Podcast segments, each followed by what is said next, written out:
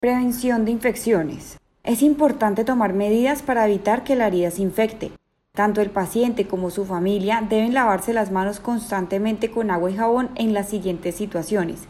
Después de ir al baño, al manipular alimentos, después de estar en contacto con animales domésticos, antes de tocar apósitos que cubren la herida y cuando sienta que sus manos están sucias o tenga mugre visible.